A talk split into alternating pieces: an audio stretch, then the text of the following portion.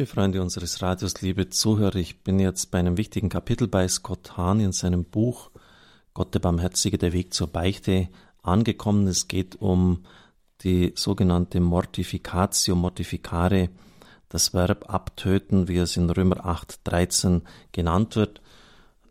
Ja, das ist etwas, worauf wir sehr schlecht ansprechbar sind. Es hängt auch mit einem gewissen Missbrauch in der Vergangenheit zusammen. Letztlich ist gemeint, dass wir um eines größeren Gutes willen, nämlich der Herrlichkeit bei Gott, seines Friedens, seiner Freude, letztlich der Liebe willen, auf Dinge verzichten lernen. Es geht um nichts Selbstquälerisches. Und nur dann, wenn wir die berechtigten Ansprüche des anderen auch sehen und dem irgendwie zuvorkommen, kann ein wirkliches Miteinander von Menschen möglich sein.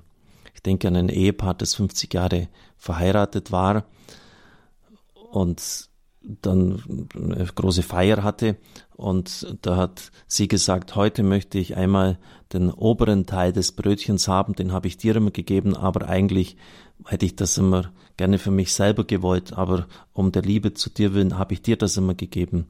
Und dann hat er äh, gesagt und ich habe ähm, äh, hat er genau das umgekehrt herum auch bestätigt, dass er hat, ähm, er hätte das eigentlich gar nicht gewollt, ihm wäre das untere lieber gewesen. Also hat jeder aus Liebe zum anderen auf das verzichtet, was er am liebsten gehabt hätte. War dann eine richtig nette Überraschung an diesem Fest. Und, und da merkt man irgendwie, so funktioniert Liebe, indem man einfach auch das eigene abtritt und es dem anderen schenkt. In dem Fall war es natürlich dann ein nettes Missverständnis. Die haben 50 Jahre auf das verzichtet, ähm, obwohl sie das andere, jeder das andere eigentlich lieber gehabt hätte.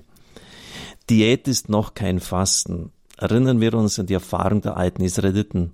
Um Ägypten wirklich zurückzulassen, mussten sie die Erfahrung der normativen Inversion machen, in Anführungszeichen, und die heiligen Tiere Ägyptens opfern.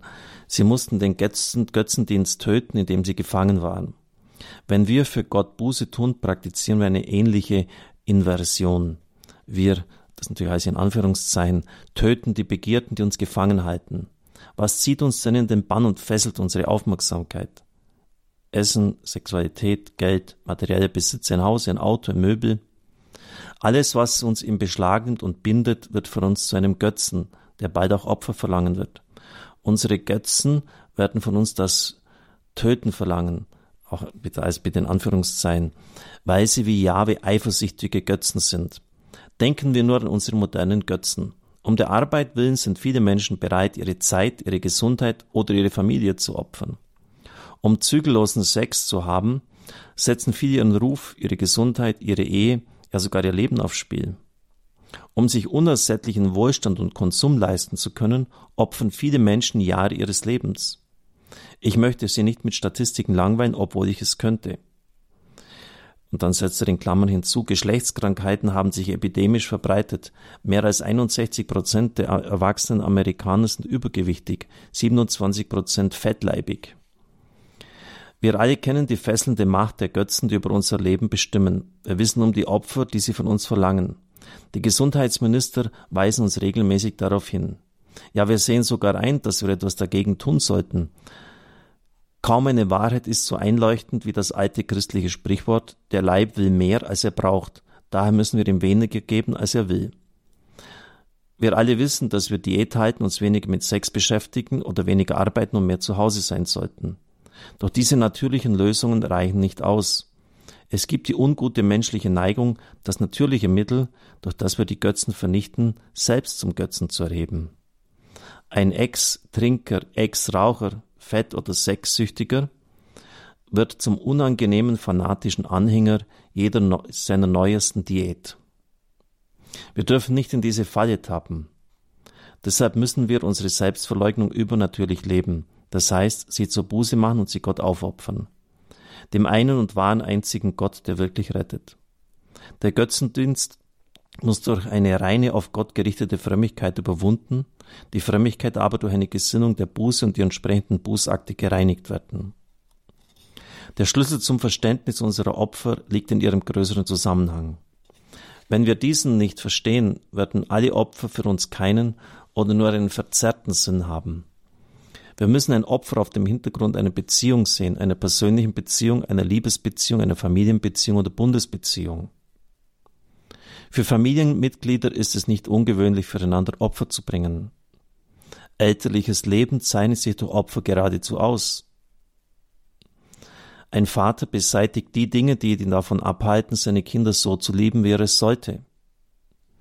Eine Mutter verzichtet auf ihre Vorlieben, Wünsche und Bequemlichkeiten, um frei zu sein für eine gute, kluge und tatkräftige Erziehung ihrer Kinder. Ein Kind lernt mit der Zeit seine leiblichen Bedürfnisse und Impulse einem gesunden Familienleben unterzuordnen, aufs Töpfchen zu gehen, regelmäßig schlafen zu gehen, kein Naschen zwischen den Mahlzeiten. Erwachsen geworden trägt das Kind Sorge für seine Eltern und schenkt ihnen, wenn Alter und Krankheit ihren Tribut fordern, seine Aufmerksamkeit und Zeit. Die Liebe verlangt, dass wir für unsere Geliebten Opfer bringen. Ein Mann, der bis über beide Ohren verliebt ist, wird nicht zweimal darüber nachdenken, ob er bis spät in die Nacht aufbleiben soll, um seine Geliebten einen Liebesbrief zu schreiben. Er wird ihr an einem bitterkalten Wintertag ohne Zögern seine Handschuhe überlassen, obwohl seine eigenen Hände fast schon erfrieren. Na, das Beispiel von Scott Hahn. Wenn sie ihm zu verstehen gibt, dass sie seinen Pullover oder sein Deon nicht riechen kann, wird er das anstößige Teil sofort in den Schrank oder in den Mülleimer werfen. Ein verliebter Mann wird seine heroischen Bemühungen verdoppeln, wenn er seine Geliebte in irgendeiner Weise verletzt hat. So schnell wie möglich wird er wieder gut zu machen suchen, ohne auch nur eine Gelegenheit zu versäumen. All das sind natürliche Akte der Selbstverleugnung, die Menschen spontan aus Liebe zu anderen auf sich nehmen. Für einen Verliebten ist es viel leichter, ein Opfer zu bringen. Und selbst erlittene Schmerzen werden ihm süß vorkommen. Wie selbstverständlich gibt er alles auf, was seiner Beziehung im Weg steht. So sehen wir, dass Selbstverleugnung, Opfer, Buße oder Abtötung im natürlichen Bereich keine ungewöhnlichen oder abwegigen Tätigkeiten sind.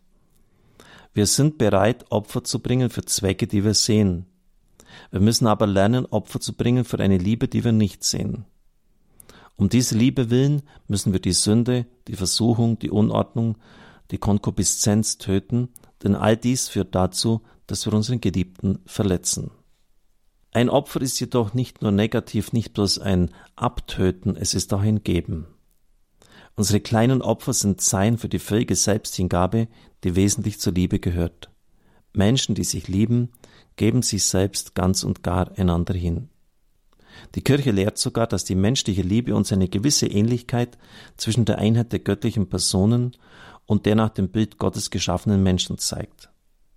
Wenn wir uns in Liebe hingeben, ahmen wir Gott nach, denn Gott ist die Liebe und das Wesen der Liebe besteht in der Ganzhingabe des eigenen Wesens. Soweit diese Ausführungen von Scott Hahn, darf in den Segen spenden.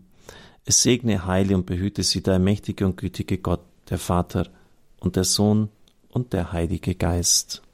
Amen. Ich wünsche Ihnen noch einen gesegneten Tag.